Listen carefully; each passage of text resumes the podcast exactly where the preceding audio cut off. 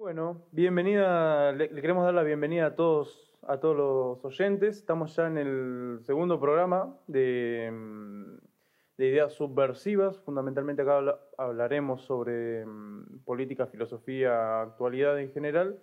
Todo lo que tiene que ver con política y un poco de, también de revisionismo histórico.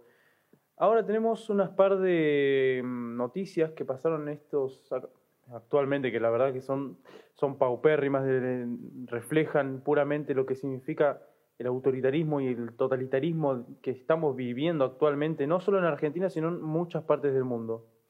¿Con cuál podemos arrancar? Eh, bueno, la primera, un adolescente de 14 años detenido por salir a comprar en un horario no permitido. Tipo, arrancamos tranqui. Sí. Un menor de 14 años había salido de manera urgente en su bicicleta a cargar una garrafa porque sus padres no tenían para cocinar. Salió 30 minutos después de las 18 horas, que es el límite de horario permitido para circular, eh, por lo que varios oficiales lo detuvieron. El padre del menor cuenta, salí de trabajar, llegué a mi casa y no tenía gas. Mi hijo se va, a, se va a cargar la garrafa en su bicicleta y vino un patrullero como si persiguieran a un ladrón y lo llevaron a la seccional 24. Le propinan golpes, bofetadas en la nuca y, pat- y una patada. Es increíble. Es como la chica esta que le habían, en, no sé si en, en Jujuy o en Salta, habían arrestado a un tipo por estar tomando mate en la puerta de su casa. Claro, bueno, no tenía, no tenía patio, o sea, no tenía lugar adentro. Pintaba tomar aire fresco, digamos, y se le habían llevado detenido. A otro que estaba manejando en, manejando en moto, por un, en un, también en un horario no permitido, se le habían llevado detenido. Mm.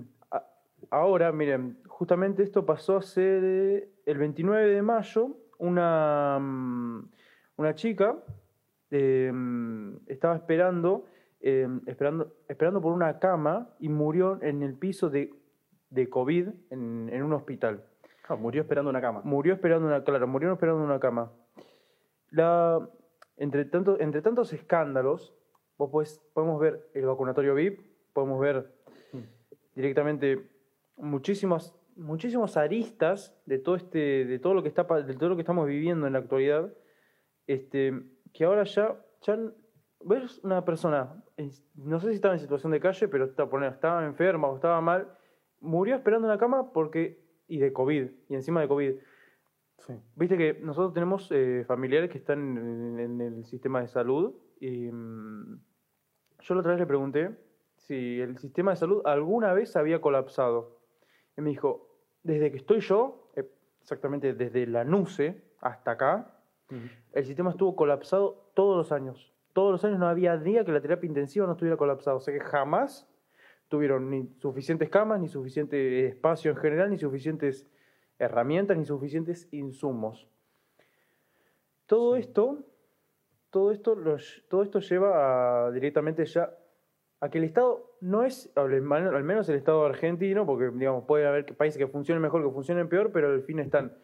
El Estado concretamente de, Argentina actualmente, vos, vos, pensalo. Alberto, Alberto Fernández actualmente, a mí me encanta porque es un personaje, es un personaje desempolvado de la política, sí, pero nunca fue olvidado. Actualmente le están, le están soltando la mano y yo estoy muy seguro que no, no era, no era vespertiz decir que iba a ponerle, que iba, que Cristina lo iba a manejar a él. Yo no tenía esa visión, yo tenía como que eran, los dos eran simbióticos, como que eran or- organismos opuestos, pero los dos se necesitaban. Claro. Alberto Fernández representaba a los capitales extranjeros, que prácticamente los Koch, los Rockefeller, el Partido Demócrata de Estados Unidos, que es a que representa a Alberto Fernández, que es por lo que lo echaron en el 2008, porque Alberto Fernández no es que se fue del partido, no es que renunció a la jefatura de gabinete, no, él lo dice. Él dijo. Él dijo, en Me 2000 echaron. él dijo en 2018, yo no renuncié, a mí me echaron en 2018, en 2008. En eso lo- a él lo echan por, porque lo estaban, estaba siendo acusado de conspirar por, para, para Repsol, que era un lobista de Repsol. En aquel entonces, en 2012, es donde él lo admite, que él no había renunciado y se había ido. Después curden la derrota con curden la derrota de, todas las legislativas posteriores hasta ahora de Cristina Fernández de Kirchner. Luego de que lo habían, de que lo dijeran traidor, de que dijeran lobista, de que lo tacharan como un personaje, un personaje traidor al kirchnerismo, vuelve que todos, todos somos amigos actualmente y a nadie le parece, a nadie le parece sorpre- sorpresivo. Y después no se Nadie esperan, nada. no se espera que pasen estas cosas. Esper transando con Infran, con Gildo Infran, el dictador de Formosa. Vos pensás, Ah. todos los intendentes, todos los intendentes del conurbano viven, viven en Puerto Madero. ¿Cómo está el conurbano ahora? ¿Cómo está el hospital de la Matanza que inauguraron cuatro veces? Cuatro veces inauguraron el hospital Néstor Kirchner. Cuatro veces el mismo hospital. El mismo hospital, claro. Y todavía sigue sin funcionar. Sí. La otra vez estaba viendo que habían inaugurado casas sin techo.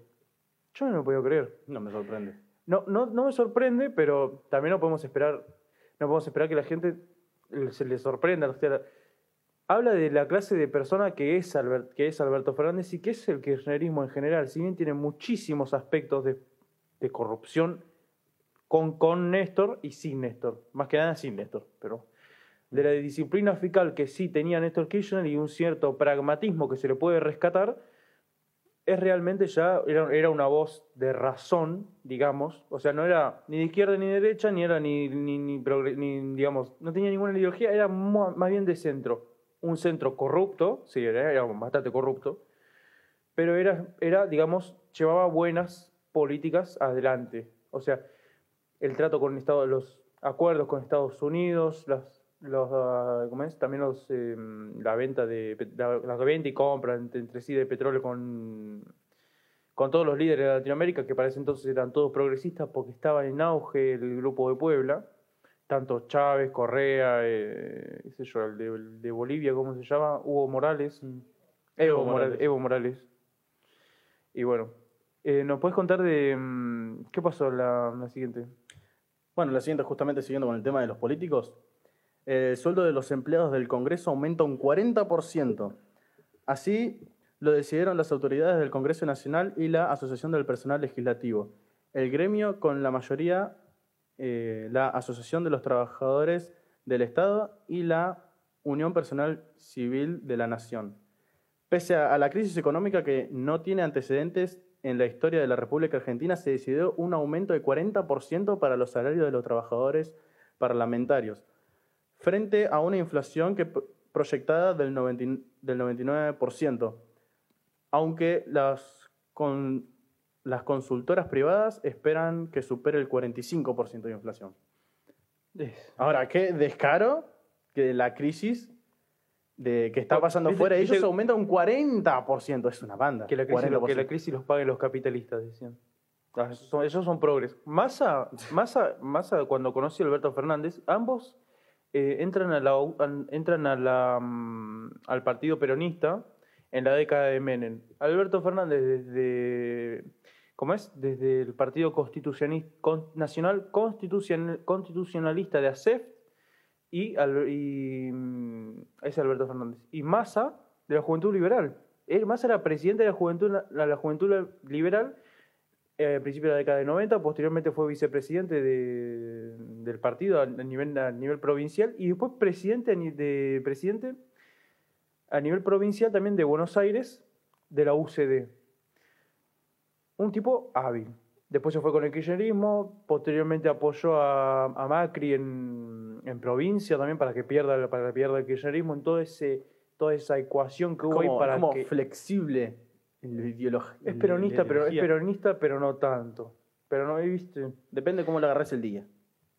Lo que yo enfatizo es que viene de los liberales, eh, viene de, de la UCD, o al menos de ese palo de Álvaro Olzogaray, con el militar de médico. Ahora, este, este Massa, Massa está para hablarle, está para archivarle, ¿sabes cada cantidad de cosas? Si tenemos bastante para hablar de Alberto Fernández, hay muchísimo más para hablar de Massa. Massa, si bien es un pibe de barrio, porque sabemos que creció acá en Ballester, este, mm, es un tipo muy bien conectado y yo te digo que puede ser uno de los que mm, virtualmente, o al menos la, cara visible, reemplacen a, reemplacen a Alberto Fernández. Porque Alberto Fernández, vos viste que ahora Alberto Fernández está yendo para todos lados y está diciendo que el capitalismo no va más. Eso es una pedida de ayuda. Eso es una pedida de auxilio. ¿Por qué? Porque lo están abandonando. Los que lo llevaron al poder ya no lo quieren ahí. No te olvides que a él principalmente lo echan del gobierno por ser muy funcional a los intereses del norte, muy funcional a los intereses de Estados Unidos, a los intereses del Partido Demócrata. Por eso es que lo rajan a él. Luis de Elías se lo dijo. Eh, Kichilov decía también que Alberto Fernández era un lobista, era un lobista del Partido Demócrata. Es real. es- o sea, y ahora somos todos amigos. Se pisan Bueno, no entre se, ellos. pueden, no se pueden, claro, no se puede esperar que estas cosas no pasen. Gildo Infran lleva casi 30 años de una dictadura en Formosa. ¿Nos sorprende las cosas que están pasando? Por supuesto que no. Ahora, el, el hecho de darlas a conocer, el hecho de que la gente pueda entender y saber qué está pasando, porque no estamos muy lejos. La gente piensa que estamos lejos de Venezuela, de esa dictadura, de esa Cuba castrista, de lo que está pasando. Lo que está pasando en Cuba. Ahora, hay movimientos que están surgiendo. El movimiento San Isidro cubano es cosas, creo que un cantante les lleva a la cabeza. Son, no, son muchos, pero están haciendo un montón de cosas. Todo esto vino cuando llegó Internet a la isla, digamos. Cuando llegó Internet a la isla, yo sabía que ahí ya la isla ya era cuestión de tiempo para que arranque la verdadera, una verdadera movimiento de masas genuino para poder cambiar las cosas, ju- justamente con ideas subversivas. Ahí tiró la ficha. Nos pueden seguir en Instagram y YouTube. ¿Qué, mm? Bueno, la siguiente noticia es en Santa Cruz, que prohibió por ley proteger la naturaleza. Por medio de una carta dirigida a la gobernadora de Santa Cruz, Alicia Kirchner, el director del Consejo Agrario Provincial, Javier de Urquiza, al secretario de Ambiente de Santa Cruz, Mariano Bertinat, el ministro de Ambiente y Desarrollo Sostenible, Juan Caban- Cabandier, y la... eh, Y el- bueno. bueno, la cuestión y, es que... y- y Mm. al presidente de la Nación, Alberto Fernández. Miles de personas se expresaron en contra de la nueva legislación. En Santa Cruz, más de 40 organizaciones ambientales exigen que se derogue la, que se deroguen las leyes. que claro. se derogue la ley número 3692 que prohíbe crear nuevas áreas naturales protegidas, públicas o privadas en el, el reino del revés. O sea, no, o sea, Esto, esto es muy casual. Es- Esto es muy casual, porque justo cuando sale esta ley vienen empresas mineras. Justo cuando se decreta una cuarentena donde nos tienen a todos encerrados, el bar que está acá en la esquina no, puede, no es trabajo esencial, el que la panchería de acá a la vuelta no es esencial, eh, las escuelas no son hasta ahora, no son esenciales. Todo acá no es esencial, pero las minerías de litio que se instalaron dos meses antes de que se instalara la cuarentena obligatoria y represiva para, para todas las personas, esa, esa era actividad esencial. Las minerías de litio, litio que lo tenemos en todas las baterías de todos los celulares y de todos los autos y de cualquier tipo de batería y en todas las computadoras. Con la cuarentena se explotó por los aires artificialmente el precio de las baterías, el precio de la, la- la venta, de, pre- la venta de computadoras, la venta de celulares, la venta de todo tipo de dispositivos. Jaque mate. Es una jugada. Ahora, ¿qué hay detrás de todo esto? Es que Alberto, yo veo que Alberto Fernández está pidiendo ayuda. Con la venta del río Paraná y ahora esto, está pidiendo ayuda directamente. es que es ridículo. ¿Cómo van a, pro- cómo van a prohibir proteger la naturaleza? el grupo o el- sea- el Calafate. Es ridículo. Está el Calafate que nunca cerró, el casino de Calafate. Nunca cerró. Es Argentina, no- nunca te puedes aburrir acá en Argentina, eso te decía hoy, ¿te acordás? Sí. Estábamos hablando del 2001 y digo, cinco presidentes en una semana, una, inflación del 3000%, caos social, gente muriendo, el McDonald's, de, el McDonald's del obelisco hecho mierda todo, todo cada dos por tres. Y el domingo pateamos una pelota. No te puedes aburrir. Si te aburrís No, es porque porque querés. Si te aburrís es porque querés. Sí, no. Bueno, después dice, terroristas, eh, comunistas de Sendero Luminoso asesinan a 16 peruanos en en el Braem. La organización terrorista Sendero Luminoso asesinó cruelmente a 16 víctimas, entre ellos mujeres y hombres y niños. Eh, cuatro de los niños fueron calcinados. Esta masacre ocurrió en la madrugada del 23 de mayo en San Miguel, capital del distrito Vizcatán del N, en el Braem. Es, casi lo mataron por ser peruano, directamente. Literalmente, ¿sí? Es que sí. Vos fíjate que Sendero Luminoso es muy parecido a los que hacían la- las FARC, las fuerzas anti- antirrevolucionarias, las FARC, los, monto- los montoneros, la- las AAA, todas esas organizaciones. Se les puede decir guerra antisubversiva, pero fíjense que, que todos los atentados que hacían si bien abarca una investigación mucho más grande, la década de la dictadura, que está muy buena, es muy interesante, se decían gue- gue- guerrillas, subversivas, pero así mismos, fíjate, todos los atentados que hacían jamás mataban a un dirigente de renombre y todos los que todos posteriormente mm, que fueron quedando, los dirigentes de todas esas organizaciones, uno es abogado, que está trabajando para el segundo hombre más rico de Argentina, que no, me- acuerdo el nombre. eh, después vamos a hacer algo, algo de eso, eh, algo con eso. Y todos así, todos eran todos millonarios que trabajaban uno para otro, todo para cual, estaban todos interconectados, todos entre políticos interconectados. Muy, eh, ojo, muy arraigados con Estados Unidos también. O sea, tenían intereses en Estados Unidos. Eh, hay una que, Chocobar, esta semana. Tema jodido. ¿Qué piensas de Chocobar? ¿Qué te surge, Chocobar? ¿Qué te re... No me suena mal. te- y, y primero, fíjate, fíjate los hechos. O sea, un, un policía que le... Primero, está la situación del, robo, que... mm, Si no, si no me acuerdo mal, habían apuñalado varias veces, reiteradas veces, a un, a un turista para robarle la cámara de fotos en la boca. Posteriormente sale, corri- sale corriendo los dos, uno con la cámara, otro no. Chocobar lo intercepta este y logra, logra invocarle un tiro, un, dos tiros, en una, uno en una pierna y que creo que le da en la aorta, que por eso después murió desangrado.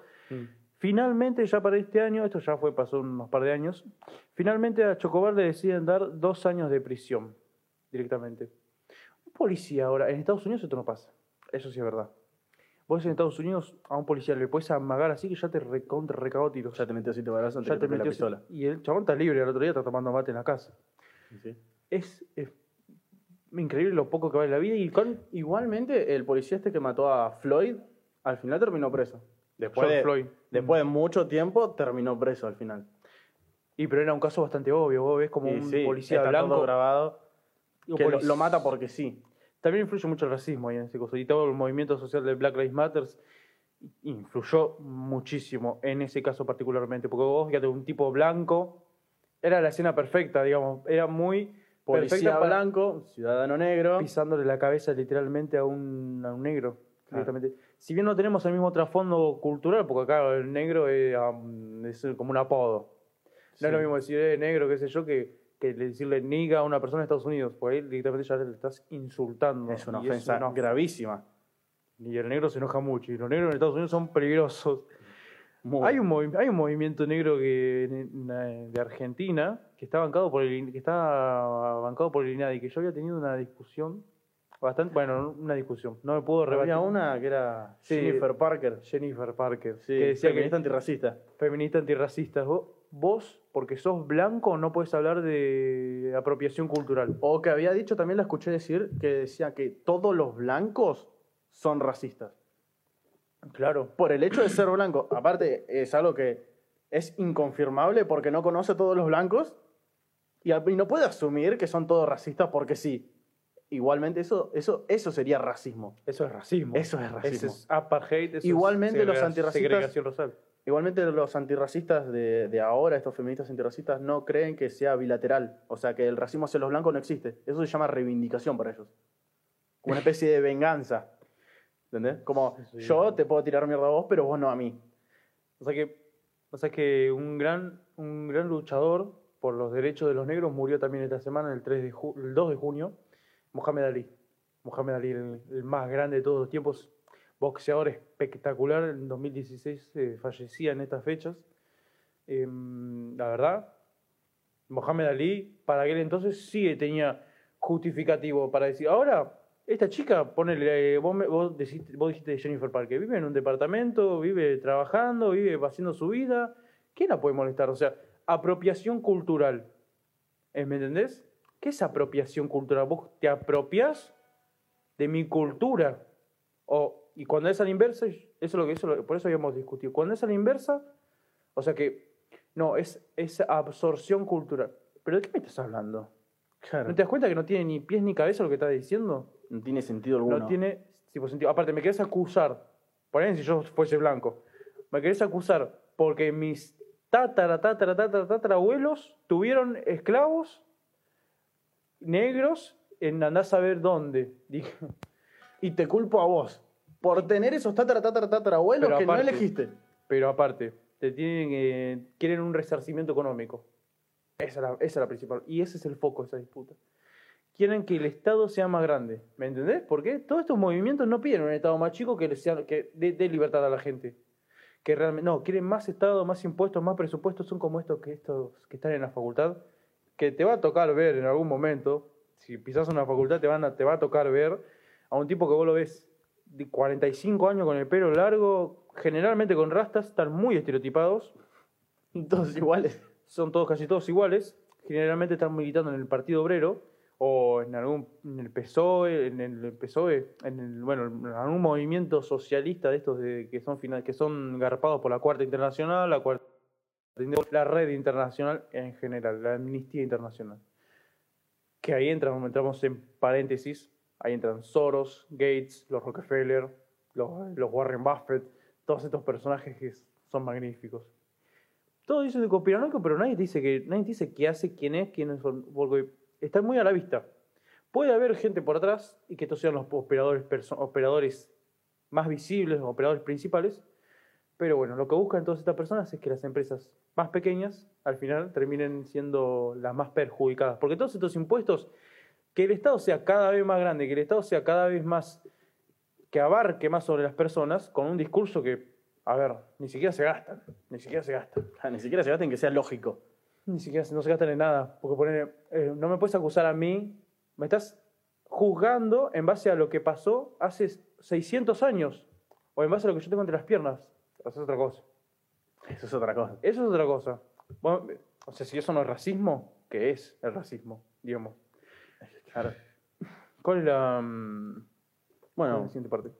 eh, saliendo un poco del tema, gastronómicos de Rosario des- decidieron no pagar impuestos. Una noticia buena.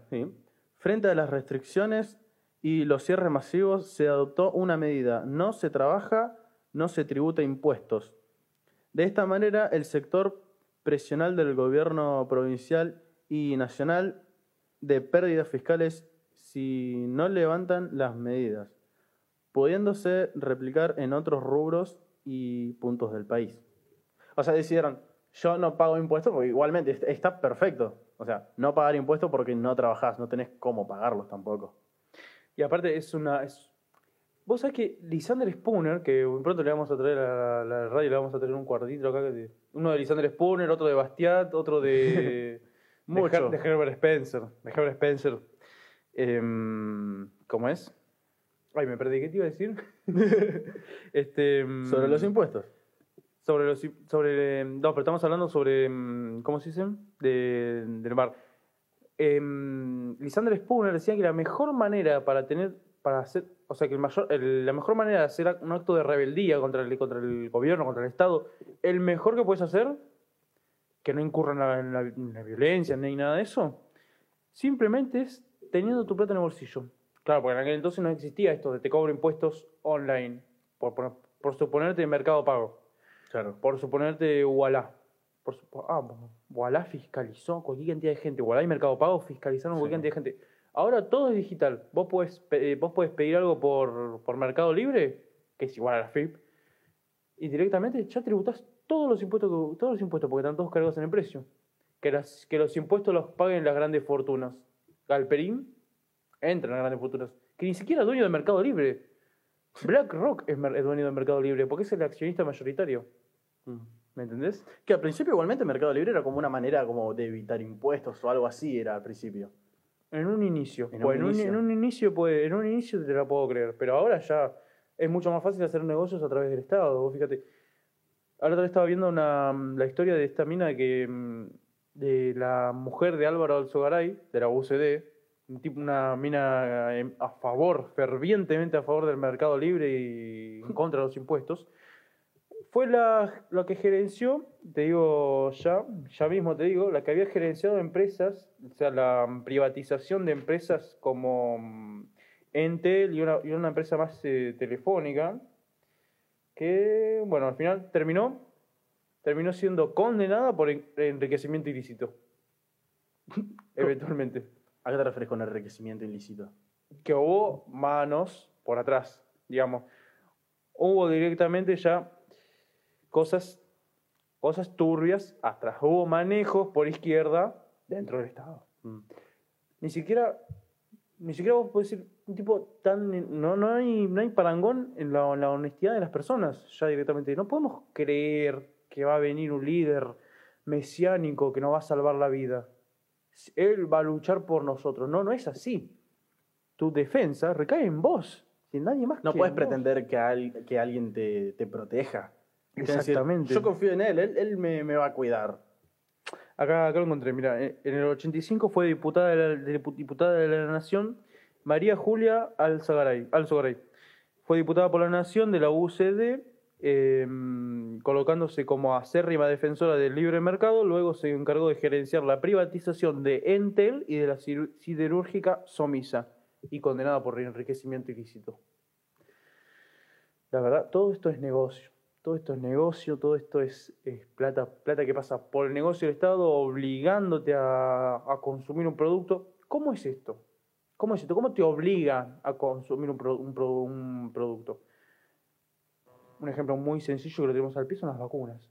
Hoy, hoy si no puedes, primero que no podemos hablar sobre muchas cosas que trae la vacu- que vienen de la vacuna, ni dónde viene la vacuna.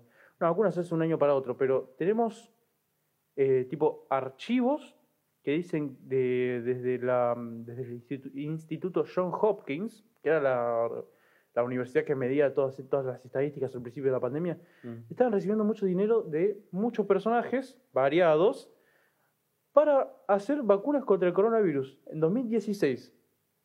Yo te la, yo te la tiro porque hay muchas, muchas cosas que no se pueden, no, no pueden decir porque después nos bajan los programas de, de YouTube, de, de muchísimas redes sociales. Ahora, ¿por qué están haciendo vacunas específicamente? es un, tema, Cuatro años antes. es un tema raro, pero no viene, no viene de ahora. Eso, es- eso es un tema largo y no viene... Que igualmente dijeron, no, no hay vacunas, pero durante cuatro años no, no pudieron hacer una vacuna. Acá, ¿En cuántos meses hicieron una vacuna? No, que yo no- hicieron que le hizo Rusia y que le hizo, que le hizo Rusia, Sí, Estados Unidos. Sputnik, Moderna, eh, Pfizer, Mac Science, que se fundó justo antes de la pandemia. Mac Science, ¿quién era el fundador de Science? ¿Quién es el, el dueño del el grupo Sigman? Hugo Sigman, casado con Silvia Gold, hija del partido, hija del tesorero del Partido Comunista Argentino. Es, es Mirá cómo está enredado. Es maravilloso. Es maravilloso. Fiel amigo de Alberto Fernández. Y desde antes. Y sí, desde antes. Muy aliado de los Kirchner. Si bien un empresario sí no le puedes meter una ideología política porque un empresario es amigo de todos. Un empresario eh, lo que quiere es, al fin y al cabo, llevar su. llevar su enriquecimiento, digamos, por medio del Estado, ilícito, ilegal, por medio del Estado. Hay un capítulo de Los Simpsons donde encuentran al pez de tres ojos y Homero le dice, ¿qué tal si se postula para, para gobernador? Usted podría decir lo que es sano y lo que no es sano. Le dice ah, es una muy buena idea. Y al final se termina postulando. Hmm. Y termina diciendo qué es sano y qué no es sano. O sea, directamente, o sea, a pesar de, de los Simpsons que ahora no hacen lo mismo, que ahora, a pesar de, de ser una. de parecerse mucho más a padre de familia, ahora padre de familia pasa a ser los Simpsons de la década del 90, ponele. No, es padre de familia ya es, es otra cosa. Se ríen de absolutamente todo y se burlan de todo, del feminismo, de los negros, del racismo. No le importa nada. No les importa nada. Ti- ¿Tienen la, la corrección política? No, no, no les importa. A mí, libre expresión. A ver, no podemos regularizar el arte. No podemos decir, el arte me ofende por esto, porque es arte. Es, al final es expresión de, de- es libertad de expresión. Claro. Hay un capítulo muy hermoso, de, muy, a mí me causó mucha gracia, donde Peter entra borracho a una, a una librería, agarra un libro de feminismo, le vomita y lo vuelve a cerrar lo manda ahí. Ay, es impresionante. Bueno, vamos a mm, China. ¿Tenés la noticia de, mm, Eh, la de China? ¿Tenés ahí? China. Ah, Sí. eh, mm, bueno, me pasaron a pasarle la voz. dice, China permite que sus habitantes tengan eh, tres hijos. El anuncio supone el reconocimiento por parte del Partido Comunista Chino de que las históricas y profundamente estrictas medidas de natalidad en el gigante asiático han puesto en peligro el futuro del país. Esta noticia se produce poco después de la publicación del censo en el país oriental, que muestra una fuerte caída de las tasas de natalidad. Publicado a principios de- del mes de mayo, dicho censo demostró que alrededor de 12 millones de bebés nacieron en el año pasado, una disminución significativa de los 18 millones que eran en el 2016 y el número más bajo de nacimiento registrado desde 1960 en China. Es increíble. Claro, ¿qué pasaba antes en China? Antes, eh, en el 79, que fue ahí Mm. recién cuando lo dejaron tener dos hijos, porque antes era uno. Era Mm. un hijo. Si tenías dos, las consecuencias eran gravísimas. Primero lo podían dejar al padre, lo metían preso. ¿Para qué? Para que la madre aborte. Lo- la obligaban a abortar. Es increíble. La obligaban a abortar. O si no, la esterilizaban. A la fuerza, todo a la fuerza. La esterilizaban. Y si nacía ya, si el bebé nacía, le ponían una vacuna. ¿Cómo, se- no, ¿cómo Una inyección Una- una letal. Así de grave era la situación hasta el, hasta el 79. Después, a partir de ahí, se permitieron tener dos hijos. Vamos a hablar, vamos a hablar mucho de China porque es. Voy a llevar adelante después en el programa porque ahora quieren poner el modelo chino acá en Occidente, básicamente. Bueno, ahora mm, vamos a ir a un corte y en, un- en unos minutos ya mm, volveremos con más. Volvemos de vuelta. Por cierto, antes, que, antes de continuar con China, quería decirle a todos los oyentes, los que, los que nos estén escuchando, que los que quieran pueden llamar también a la radio y preguntar sobre lo que estamos hablando, o mismo preguntar para que salgan temas de conversación entre nosotros y, bueno, entre todos los oyentes. El número de la radio es 4754-2718. Lo lo voy a volver a repetir. 4754-2718. Cualquier cosa que tengan sobre la duda de lo que estemos hablando, sobre algún tema que querramos, que querran, que quisieran que, Que toquemos, quizá. que toquemos, que toquemos, que toquemos que, mm, para hablar y todo eso, o al mismo hacer consultas ahora sobre, sobre la marcha, están perfecto. Sí. Eh, volviendo, con China. Volviendo con el tema de China, que antes, estaba, antes del 79 estaba prohibido tener más de dos hijos. Ahora, en el- a partir del 79 sí te dejaban tener dos. Y, y lo mismo con el, con el tercero. El tercero lo mataban o mandaban preso al padre para que aborte la madre Sí, y cosas así. Ahora, bueno, como que si bajó, como bajó tanto, son 6 millones, que bajó de 18 a 12 millones Pero vos se que- vio perjudicada, dijo un- un- que era un peligro como para el país. sí, como que pasó Hitler y dijo, Claro. che, como que que, no da. igualmente cuando tuvieron, a partir del 79, la- las madres, si tenían eh, el segundo hijo, Mm, si lo llevaban a querer tener y, este hijo salía con, eh, con alguna deficiencia, lo abortaban porque no era mano de obra útil. muy mengueles, muy mengueles. Porque el pibe salía mal, salía con, Con algún síndrome, con, con alguna enfermedad. síndrome, con una enfermedad, con una enfermedad y lo abortaban directamente, porque no servía para nada. No era mano de obra útil, así lo veían ellos. Bueno, El, y- hom- el hombre nuevo, que Muy bueno. decía Che Guevara. bueno, de ahí eh, se fueron como vino todo todo el quilombo y dijeron se, se bajaron los eh, la tasa de natalidad, ahora se pudieron hacer más de, se pueden hacer más de dos, ahora son tres. Que igualmente esto cuando se intentó cambiar, si aparecía en algún partido político o si aparecía alguien medio revolucionario que decía esto no está bien, esto hay que cambiarlo, los bajaban.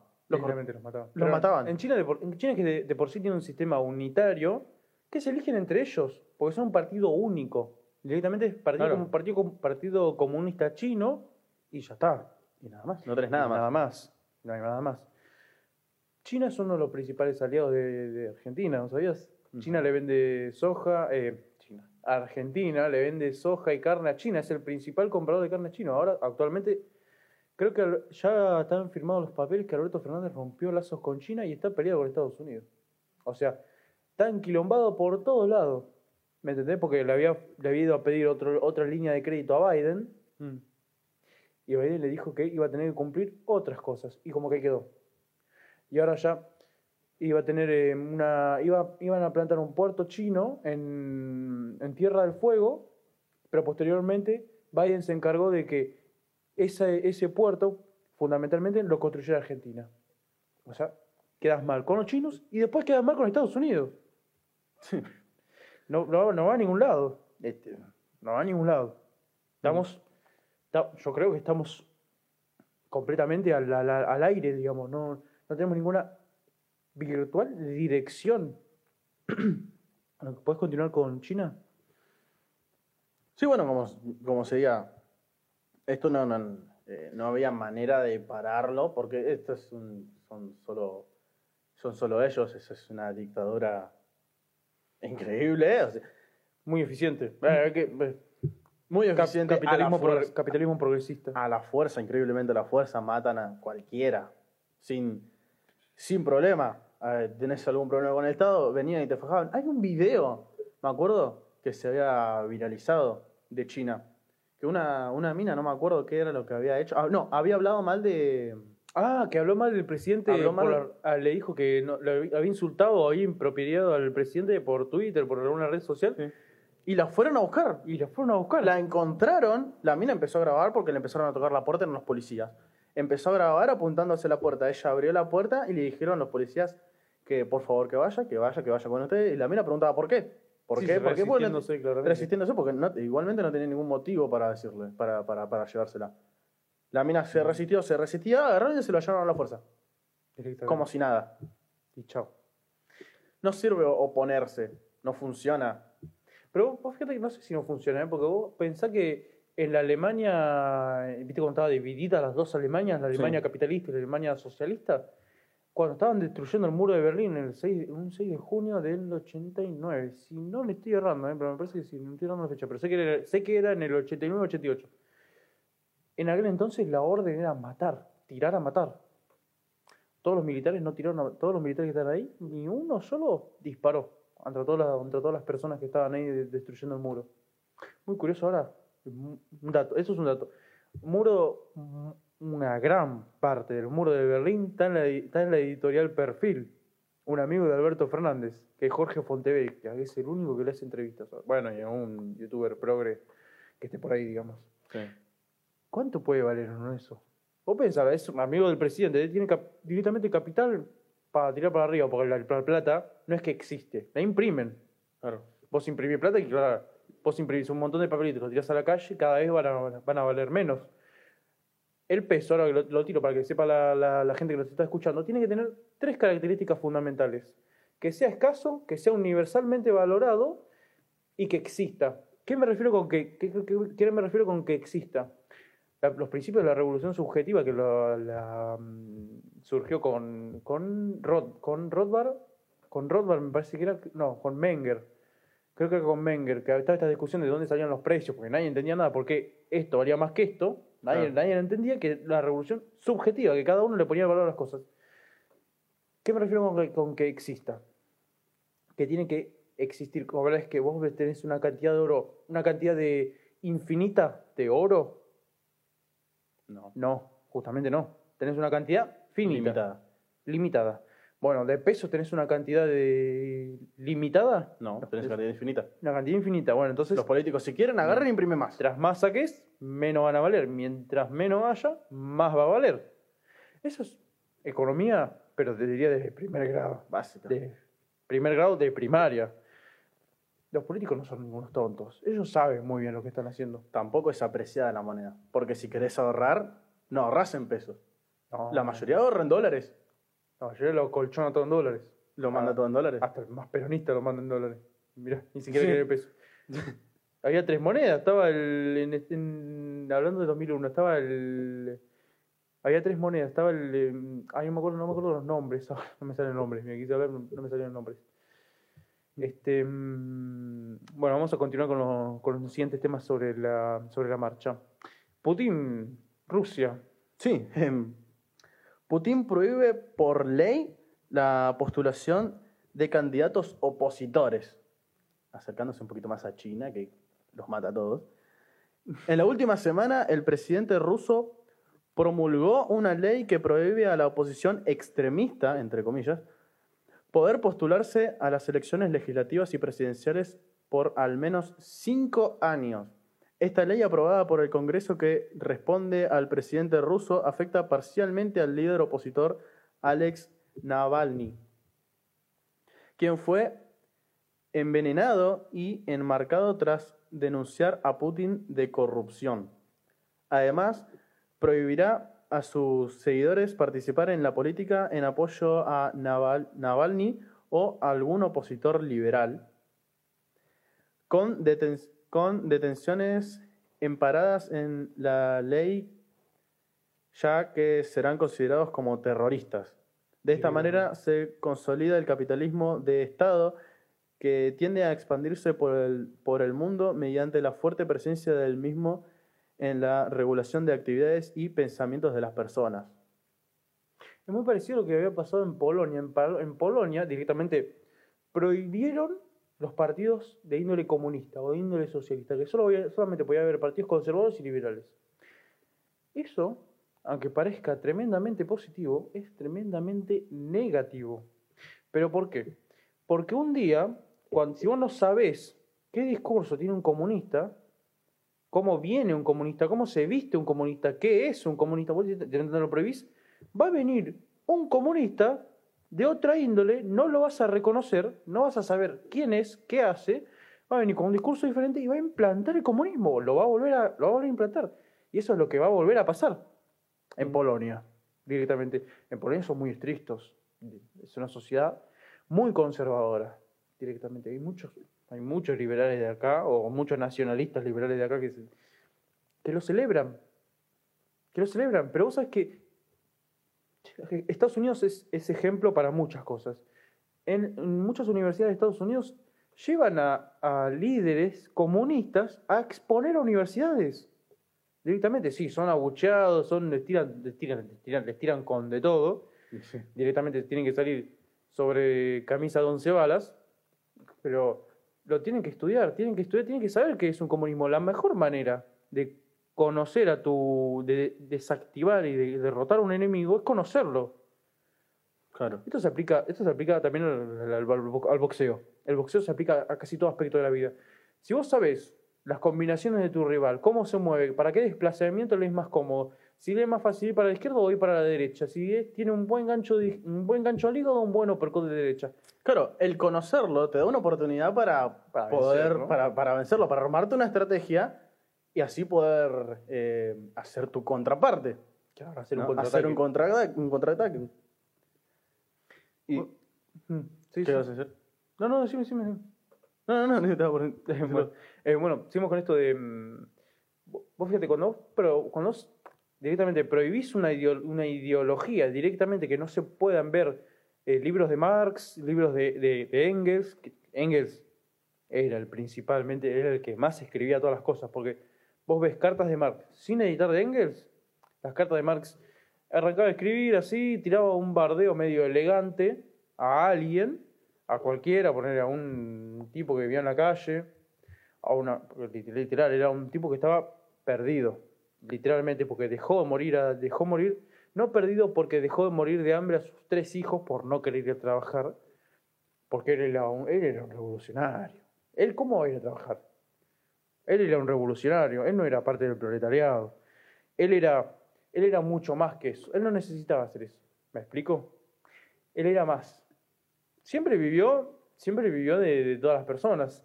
La, vos fíjate que el suegro, o sea, la familia, la familia de la pareja de Marx, eran los fundadores de la Philips. Y más ni menos que la Philips. Y la Philips en era una empresa, era una empresa muy grande.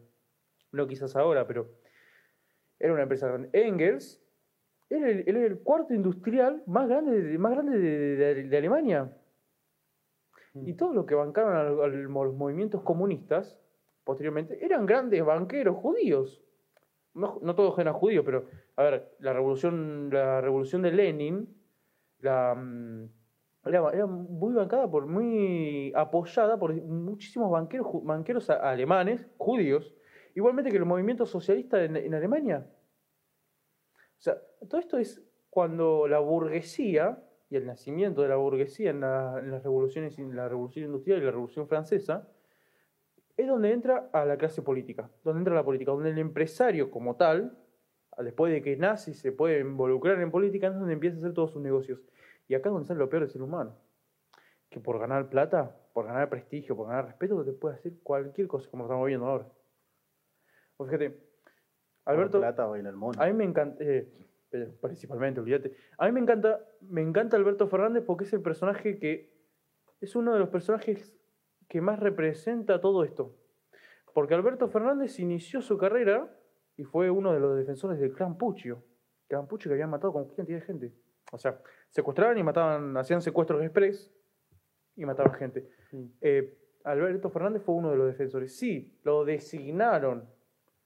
Pero también tenía, también tenía opciones de decir, no, yo con este, yo a este tipo no lo voy a defender. Es un asesino. Literalmente. Secuestraba y mataba gente. Nunca en su vida aparentemente tuvo algún tipo de escrúpulo. Después, claro, también mirá de dónde venía, ¿no? De- venía de, de ACEF. Tuvo con Esper, después le quita el sello a Esper días antes de las legislativas de 2019. Expert, bueno, Expert, hay muchas cosas, Expert tiene muchos trapos sucios, muchos muertos en el placar. Hay una entrevista de Expert con, de Miley, con esta, la mina esta que está en el Canal 9. ¿Te acordás que había... mm, No me, sale, no me sale el nombre ahora. Es muy conocida, que está en Canal 9 y siempre lleva invitados que nadie, que nadie más puede llevar, como Agustín Laje o a, llevó a Brandolino también en su momento. Milei le dice, cuando, cuando mm, estaban hablando de política, etcétera Milei en una parte le, dice, yo cuando, yo cuando le dije a Esper que quería participar, me, me preguntó dos cosas. Si realmente estaba interesado en participar en política y si tenía muertos, muertos en el placar. Yo me quedo así, el tipo explicado, ¿no? Yo me quedo así, ¿cómo, muertos en el placar? No, no, ninguno, ningún muerto. Bueno, te voy a decir esto y para que lo pienses un día. Me decís mañana, pasado, la semana que viene. Vos entras acá, limpio, blanco, y no vas a salir igual. No vas a salir igual. Tenemos algo a favor. Que no te por más que te buscaron, no te encontraron nada. Y eso es algo peor, porque te lo van a inventar. ¿Me entendés? Entrar en la política es jodido, es jodido. No te voy a decir que no.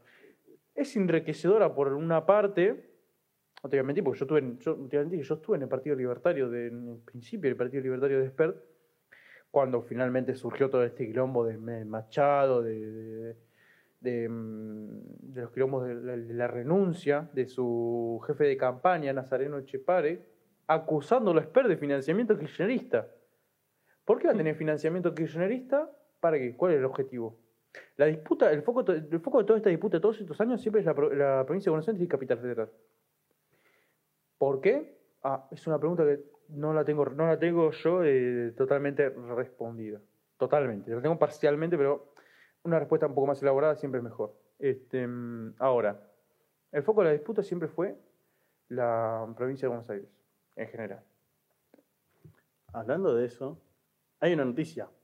Macri analiza una alianza con Expert en la provincia de Buenos Aires. Ahora todos son liberales. Somos todos liberales ahora. Em, ¿A ver? en los últimos días trascendió en los medios que hubo reuniones virtuales entre el expresidente y el líder de Avanza Libertad, en busca de un acercamiento que derrote al kirchnerismo en provincia de Buenos Aires, bastión de este movimiento político que viene, goberna- viene gobernado los gobernando los últimos 30 años con resultados a la vista. En una entrevista con Marcela Pagano en A24 Expert dejó en claro que está dispuesto a hablar y a dirimir en internas con el expresidente tanto, tanto en 2021 como en 2023, siempre y cuando el acuerdo electoral trabaje, de las siguientes, trabaje, trabaje las siguientes propuestas.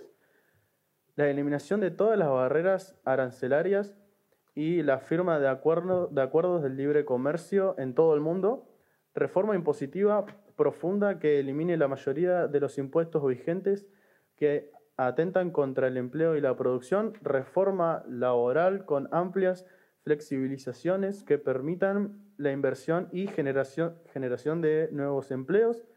Bajo estas condiciones, Expert pone las reglas para unirse a la coalición que siempre criticó.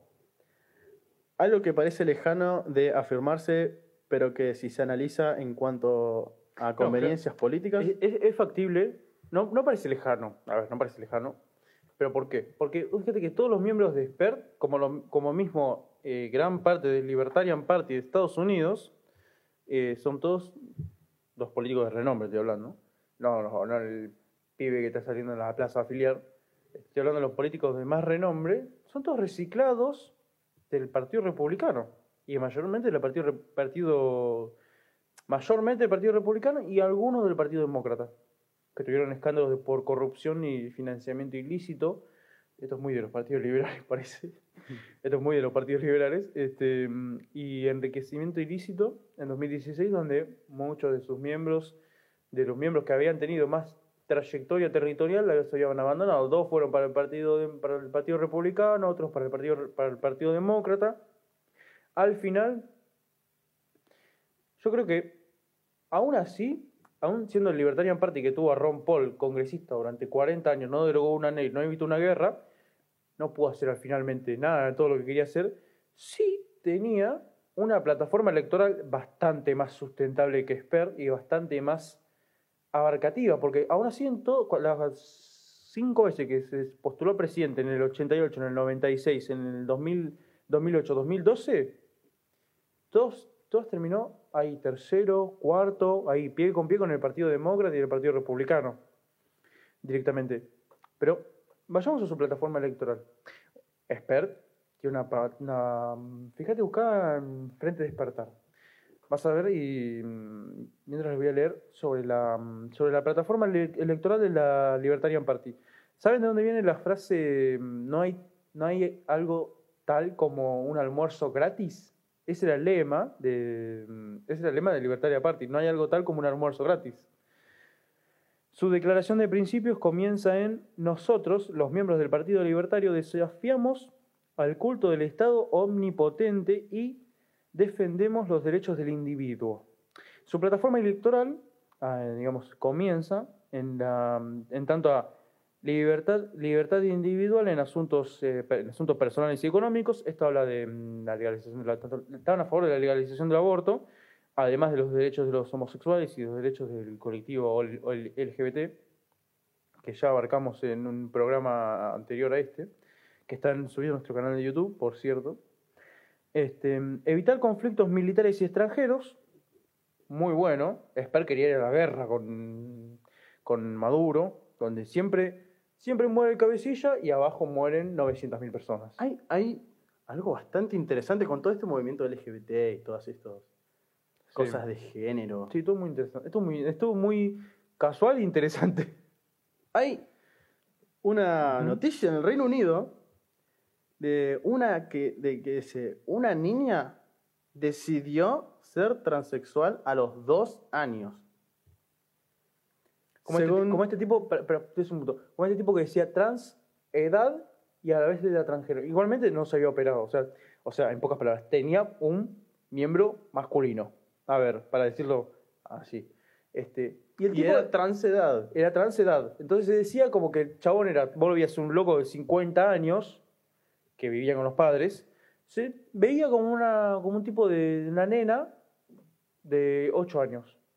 No, creo él decía que tenía, él decía que tenía 4 años. Entonces, ¿qué pasaba? Iba al jardín. Iba al jardín. O sea, un hombre de 50 años. Un tipo de 50 años iba al jardín. Ahora, vos violentás... Que quería, que quería tener un noviecito imagínate, imagínate si quiere tener un noviecito. Si le decís, no, no, pará, hay que poner un freno a esto, porque esto ya es directamente una violación a los derechos del niño. Es pedofilia. Es, literalmente es pedofilia, pero estás violentando sus, derechos constitución, sus derechos como LGBT, digamos, como, como persona transedad, como persona trans... También hay, un montón de, de, cosas que están completamente mal. Había visto uno que son transespecies. E hicieron una marcha. Ah, lo que, la mina que se quería vaca, que estaba llorando ahí en una carnicería.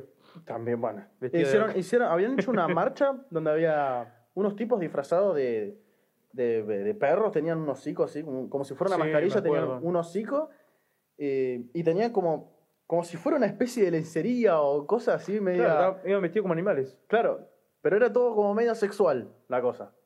Bueno, ¿viste, ¿viste lo que es la, la marcha por el orgullo gay? en Suecia. ¿Cómo? A todos los que no, hayan visto una marcha del orgullo gay en Europa, eh, en un país desarrollado, estos que son súper blancos, fíjense lo que es la marcha del orgullo gay, que eh, se llama marcha del orgullo porque la ONU dejó de reconocer a los homosexuales con una enfermedad. Hoy nos dice que hay 122 géneros.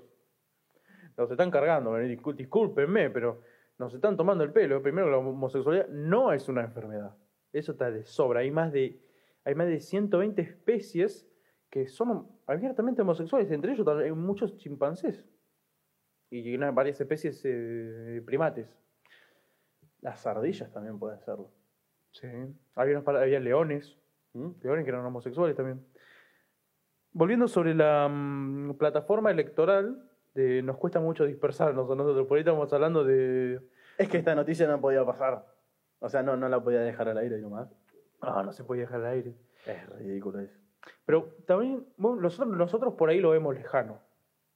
Lo vemos como, bueno, que no va a llegar acá, no va a llegar a nosotros. Disculpame, te tengo que poner un alto, porque tenemos nueve centros de hormonización, literalmente castración química, para menores de edad, para menores de 13 años. Y esto lo dije en el programa pasado, también, pero no me voy a cansar de decirlo, porque es algo que es, es redundante, pero bueno, a ver, Es que está, está llegando, es cercano. es cercano, no es que es lejos. Porque poco a poco capaz que no te, no- capaz que no te lo pasan en un noticiero todos los días, pero va llegando igual. Uno para menores de 9 años. Para menores de ¿Cómo nueve una, años. cómo una, pers- una pers- una persona, un chico, un niño de 9 años va a decir que eres transexual y lo castran químicamente? Perdóname, pero eso me parece una- un abuso, directamente una violación a los derechos del niño, reconocidos por la UNESCO, firmadas en el 94 por Menem. Bueno. Es que un niño no puede decidir si es hombre o... Porque el chico está jugando, no entiende Claro, nada. No, no Claro. entiende, todavía no lo sabe. Aparte, imagínate, imagínate esto, que esto pasó, un caso muy relatado del doctor Money, un, em, un ¿cómo es? Em, nace un pibe, una, gemelos, en una familia progre. Bueno, no, no, ellos no eran, ellos no eran progre, pero tienen una, una tendencia hacia la izquierda, progresista, bueno, tanto. Eh, en eso, no estaba, estaba- todo esto estaba, todo esto de la ideología de género, estaba todo en pañales. Estaba todo Mm. recontra en pañales. El doctor Bonney, con el cirujano, cuando le llevan a- cuando era un cirujano posteriormente, y lo llevan a hacer, cuando al pibe lo llevan a hacer eh, una circuncisión de bebé, el tipo entró en, en- en- le pasó algo, entró en un, no sé qué le habrá pasado por la cabeza y le termina cortando el pene. Lo llevan contra, con este psicólogo y cirujano, em, doctor Money. Su oficio creo que, era- creo que era ser cirujano, pero principalmente también era psico- psicólogo, analista psicólogo, em, psicoanalista, no analista psicólogo, psicoanalista. Y él dice, bueno, dos más dos son cuatro, acá podemos hacer una, una señorita. El tipo se terminó suicidando, su hermano quedó traumatizado.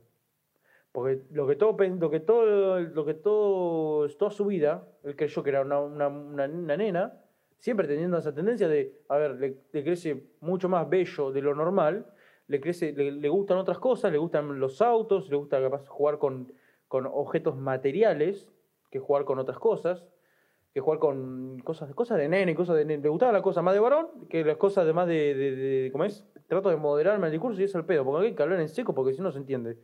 Le gustaban más las cosas de varón que las cosas de nena. Y él, o y él, lo hacían forzadamente que jugara con cosas de nena.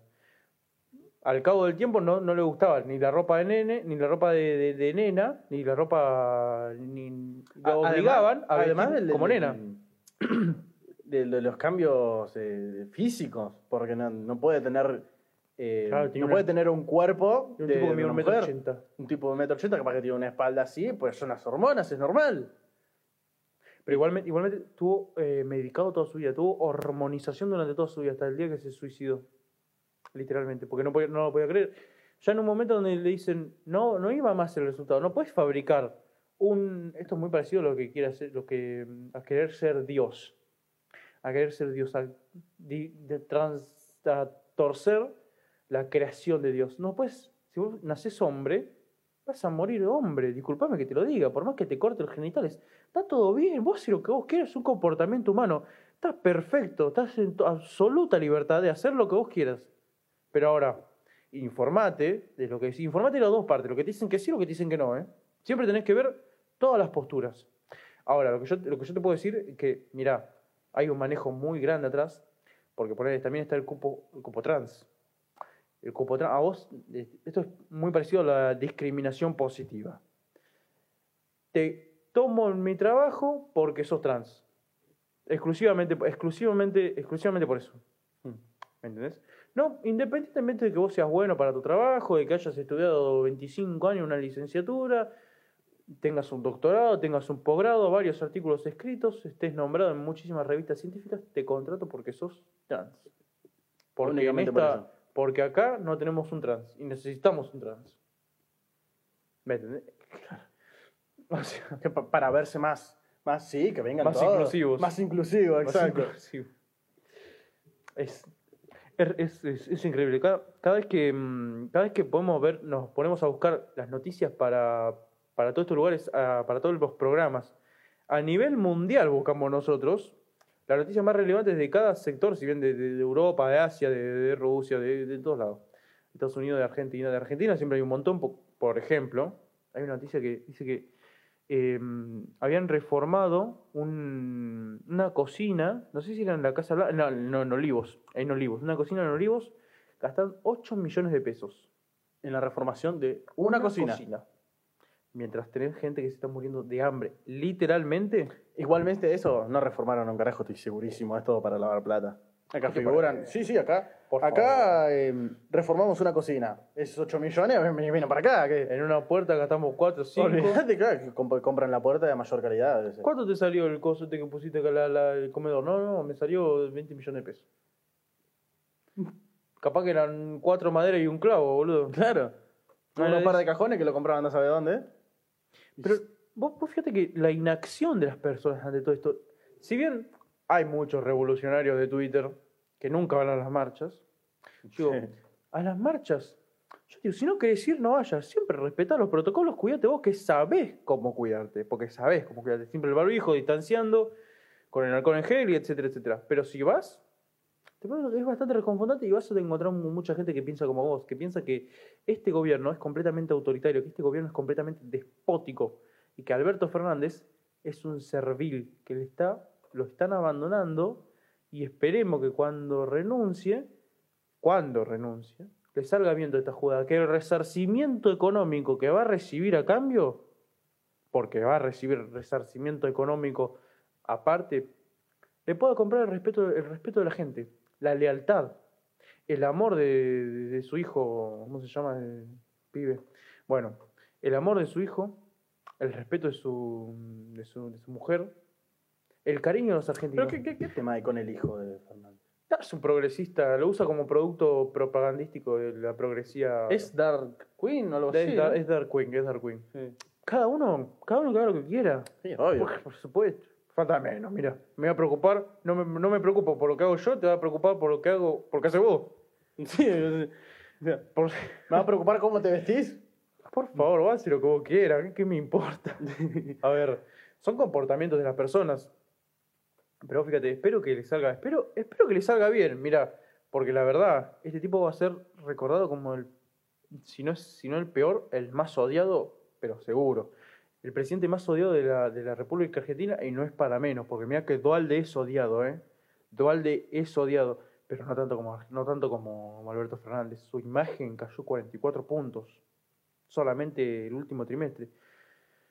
La verdad, esperemos que les haga todo bien. Ahora está rogando por todos lados. El capitalismo no va más. Por, por favor. Vos sabés muy bien lo que tenés que hacer. Ahora vas de rodillas a chupar las medias a Alberto, a, a- a este que está en el norte, ¿cómo se llama? A Biden. Bi- a Biden. Hay una noticia sobre eso. También. Estados Unidos donará 25 millones de vacunas. Ajá. Bueno. Eh, el presidente Joe Joe Biden, Joe Biden, Joe Biden. Joe Biden anunció el jueves que Estados Unidos donará eh, un primer lote de 25 millones de vacunas contra el COVID-19 a otros países a través del programa COVAX de, las Naciones Unidas, prometiendo reforzar la capacidad de vacunación en Centro y Sudamérica, y Asia y África. En total, la Casa Blanca ha anunciado que pretende compartir 80 millones de vacunas a nivel global para fines de junio. La mayoría de ellas a través del fondo COVAX. Eh, las autoridades eh, afirman que, la- que el país conservará una cuarta parte de su excedente en reservas en caso de emergencias y para que Estados Unidos le, las comparta directamente con sus aliados y socios. Es raro todo esto. Es raro. Porque vos pensás, Biden, la Biden le había dicho que se. mm, Ahora, a- acá, acá cierra que el iba, tema que iba tener, que iba a tener que hacer otras cosas a cambio de ese crédito. ¿Qué le dieron? Exacto. Ahí está pidiendo ayuda. Y lo están No abandonando que no. Alberto. No te voy a decir que la venta de vacunas es un negocio porque es un negocio.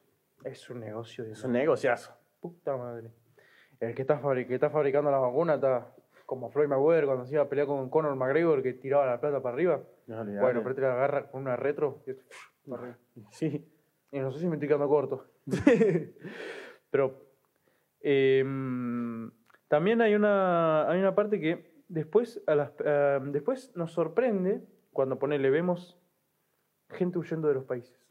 Ah, ahora tenemos una nueva oleada de mm, una desesperada búsqueda de libertad de personas honestas, que son personas que están buscando escapar, escapan de un régimen de un régimen autoritario, despótico como el que tenemos ahora, porque actualmente Alberto Fernández, mirá lo que pasó en los últimos días, se decretó cuarentena estricta durante nueve días, se habilitó dos días y ahora estamos encerrados otra vez, ahora estamos en fase 1 otra vez, No, Este fin de semana 5 y 6 se dijeron que iban a hacer fase 1.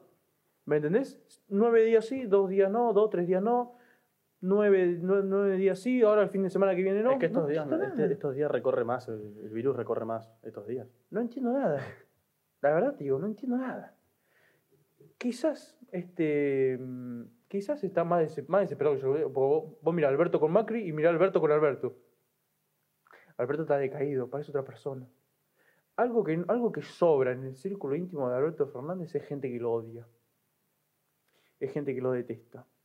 Por, princip- principalmente por, lo, por lo que es. Por lo que es, por la persona que es. Alberto Fernández y Sergio Massa, vos ves que... A ver, vamos a hablar un toque de Sergio Massa y Cristina Kirchner. No aparecen en ningún lado. Ahora su imagen, ah, su imagen no se ve afectada por todo el desastre que está haciendo Alberto Fernández. Ahora, ¿quiénes son los principalmente tres culpables de todo lo que está pasando en Argentina durante este año 2000? Te puedo decir, mitad del, mitad del 2020 para acá hasta el principio de, principio de este trimestre.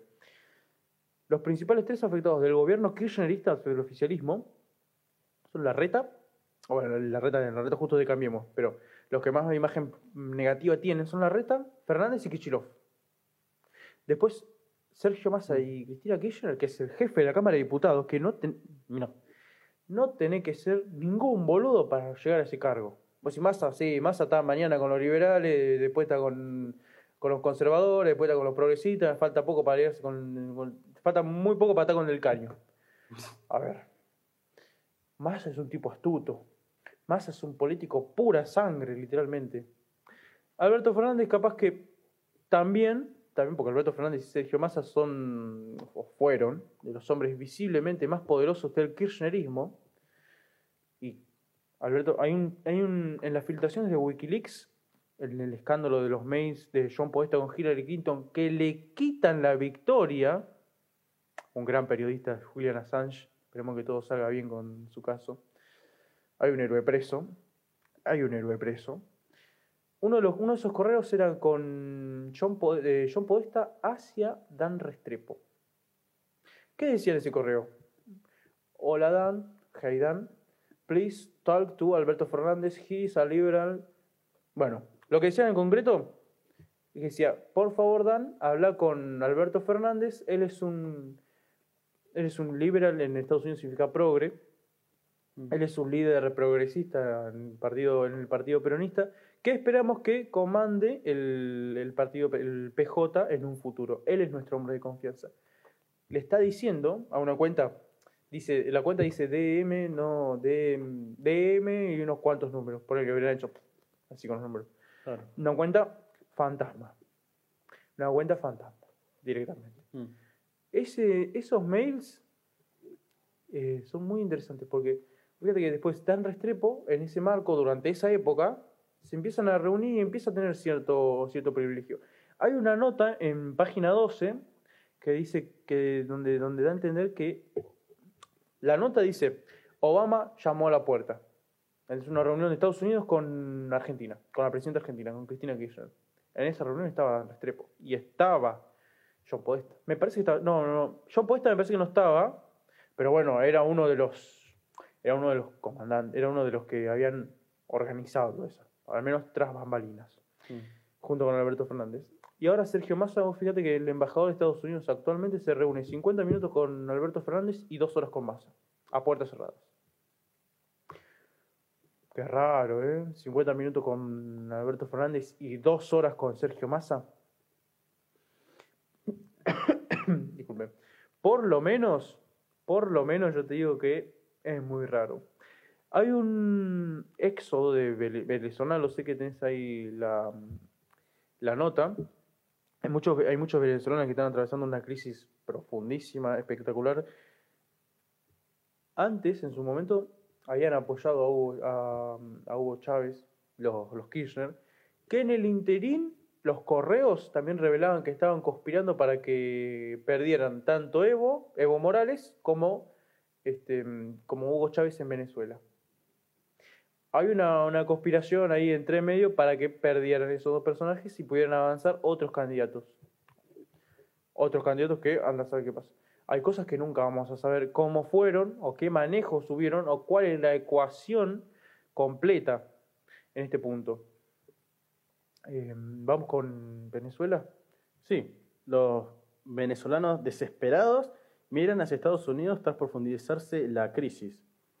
En los últimos días se viralizaron en las redes sociales impactantes imágenes de venezolanos intentando entrar a los Estados Unidos desde México, escapando de la dictadura vigente en Venezuela, de la que no pueden salir, pese a las múltiples protestas durante, eh, duramente reprimidas desde la asunción de Desde la Nicolás asunción de Maduro. Y su catastrófica gestión económica, política y social que ha llevado al país con un récord de pobreza del más de 90% de pobreza. Ya no son solo jóvenes solteros que lo- los que los que emigran. Hay una, hay una foto increíble en ese, en ese, en ese post que donde está un chabón con su abuela o con su madre directa, creo que, En brazos. creo que con su madre en brazos. Sí. Es realmente impactante. Sí, ya no son jóvenes solteros los que emigran, también hay gente mayor que ya no aguantan más la situación y familias completas con niños pequeños en búsqueda de un futuro mejor. Como vemos en bueno, las imágenes, eh, están cruzando el río, el río Bravo para intentar entrar a la tierra de la libertad. Eh, bueno, una reflexión, Estados Unidos, claro. una reflexión que la experiencia de Venezuela sirva como aprendizaje que debemos seguir luchando por la libertad y no permitir que ningún gobierno nos avasalle las libertades individuales o ya sabemos Ya sabemos hasta dónde vamos a llegar. ya creo. sabemos cómo podemos terminar prisioneros en el país o intentando migrar a cualquier costo. O sea que Cuba tiene 70.000 ahogados. Ellos son 2 millones y algo. No, 10 millones y algo son los cubanos. Tienen 70.000 personas que intentaron escapar en lanchas o en balsas o en cualquier cosa hacia cualquier otro país y se ahogaron. Lo que está. Cuba, te puedo asegurar que es mucho peor que Venezuela. Mucho peor, porque en Cuba directamente tenés cartilla de razonamiento. Yo le pregunto a, to- a todos los que estén escuchando esto, ¿cuán- con, ¿para cuánto les alcanza seis huevos? ¿Para cuánto tiempo les alcanza seis huevos? Plantéatelo esto. Dos días. Te tienen que durar un mes. ¿Qué haces? es lo que te dan. Es lo que te dan. Sí, ah, después tenés un kilo de harina, un kilo de azúcar. Todo eso te tiene que durar un, Un mes. mes. Razonarlo como vos quieras. Cartilla de razonamiento. Un mes te tiene que durar todo eso. Sí. Además, en, Venez- en, en Cuba están prohibidas las carnicerías. No, no, no, un tipo normal no puede vender carnes. Ningún tipo de carne. ¿eh? Eh, siem- todo- todos los que hay no son, eh, no son carnicerías en sí, sino son como, como para ir a retirar, ¿no? Que es lo que te corresponde, lo que te da el Estado. Una cartilla de razonamiento, claro. Pero hay cartilla de razonamiento como en Cuba, que es abarca todos los alimentos directamente porque te dan, creo que te dan dos leches eh, al mes. Y hasta los siete años. O sea, el chico hasta los 7 años. Tipo, de 7 años en adelante no toma más leche. Eh, no puede tomar más leche directamente. Es directamente absurdo. Es directamente de, de- justamente lo estábamos hablando, antes que yo hablaba con términos que quizá la gente no, no entendía.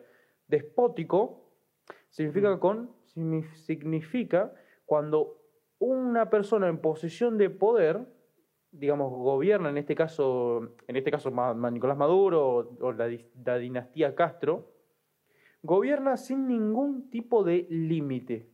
Sin el límite no sos vos, a vos si el gobierno quiere te puede matar. Es como si, es como si estuvieras en la época de la dictadura.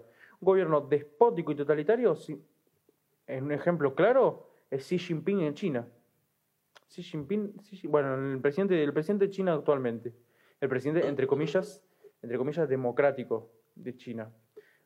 Bueno, China Régimen comunista.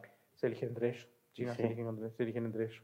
Chico. Dijimos que íbamos a hablar de China y al final no hablamos de China. En este último, en los últimos cinco minutos vamos a abarcar por qué se quiere implantar el régimen chino. Vos sabés que en China tenés, eh, a- además de un registro nacional eh, subcutáneo, ¿sabes qué subcutáneo? No, ok.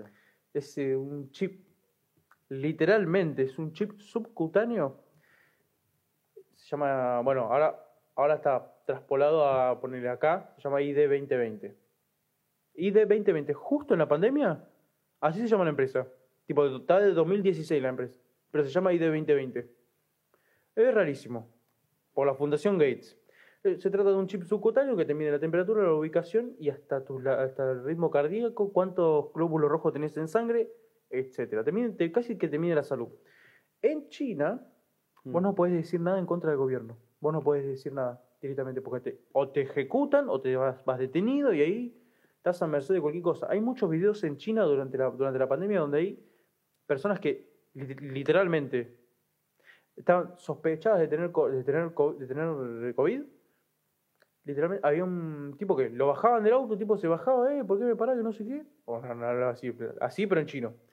Em, y venía un milico de atrás y lo agarraba de un, con un con una cómo decirlo para que la gente me cómo, cómo decirlo para la gente que no me está viendo gesticular me entienda. Lo agarraban como si fuese un perro cuando lo está buscando la perrera viste como lo agarran de la cabeza que le meten Claro. una red en la cabeza. Lo, se lo llevan para atrás directamente le dan unos par de saques lo someten le ponen esposas por todos lados, lo agarran, se lo cargan y lo meten en, un- en una en una de estas casas, casas rodantes, pero como ella de, de- de la milicia, directamente. Toda esta violencia porque creen que tienen COVID. Porque piensan que tienen COVID. Claro. Pero además tienen un registro nacional, tanto de huellas dactilares como facial. Porque en China hay drones, China, Francia, Singapur, hay drones yendo por la calle, incumplien- eh, multando a la gente que, incumple las cuarentenas. O imagínate si pasa eso acá. Por suerte no tenemos esa plata. Igual acá, acá un dron lo bajan a los tiros. No, Los ya te llega a entrar un dron acá, lo bajan de un palacio y la mierda. Los pibes del barrio se hacen. Por favor. Los barrios se hacen respetar ¿Sabes acá. cuánto dura un dron volando ahí por los aires? Me hago, Sí. me hago cinco lucas en un dron de eso. aunque lo caga a tiro. Sí. ¿Vos estás viendo, la, viendo la otra vuelta que habían tirado un poste de estos que te multan? Se habían juntado cuatro locos y lo agarraron con una soga, se amarraron de acá para allá, cayó. Sí, ah, mierda. Se acabó el problema. Muerto el perro, muerta la rabia. Ahí está.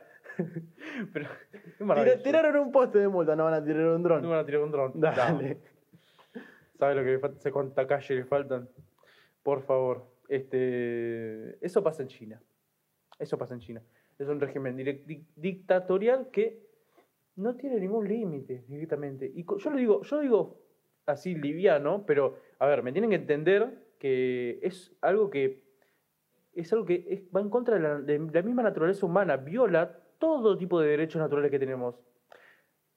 Spencer, eh, Spencer, Spooner dice que los únicos derechos que emergen de la justicia, que por lo tanto, como son justos, no necesitan ser defendidos por ningún, ninguna clase de hombre a través de ninguna legislatura.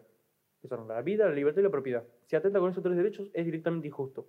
¿Qué es lo que- los derechos naturales de, de todas las personas en la faz de la tierra que por ser personas tienen ese derecho? Hay un texto muy recomendable que es, em, que es de, mm, de Lysander Spooner, que se llama Contra el sufragio femenino, en este marco de un auge de- del feminismo de primera ola. Es muy interesante. Antes de juzgar por el. Yo invito a la gente que, antes de juzgar por el título, lo repito, en contra del sufragio femenino, lo lean y después juzguen a su, a su, a su criterio. Pero primero que lo lean antes de criticarlo. Tipo, no, no juzgues un libro por su portada. Exactamente. Literalmente. Este. mm, Así que, mm, bueno, ya nos quedan poquitos minutos. Podemos pedir un. Ya podemos pedir. eh, sí. Queremos pedir un tema que. mm, ¿Cuál puede ser? ¿Tango Cambalache? Este, para que vean cómo soy. Para que vean cómo soy. Para que vean cómo soy de Julio Sosa. Y ya directamente nos vamos con ese. Así que, bueno, muchas gracias por, muchas gracias por escucharnos a todas las personas. Y sin más que nada, sin más que nada que agregar, los esperamos la, mm, la siguiente semana, obviamente. Este, así que Con bueno, nuevas noticias. con nuevas noticias muy interesantes Sí. y nos veremos muy pronto. Síganos en todas nuestras redes sociales, Instagram, Facebook, YouTube. Y les deseamos muy buenas noches y buen domingo.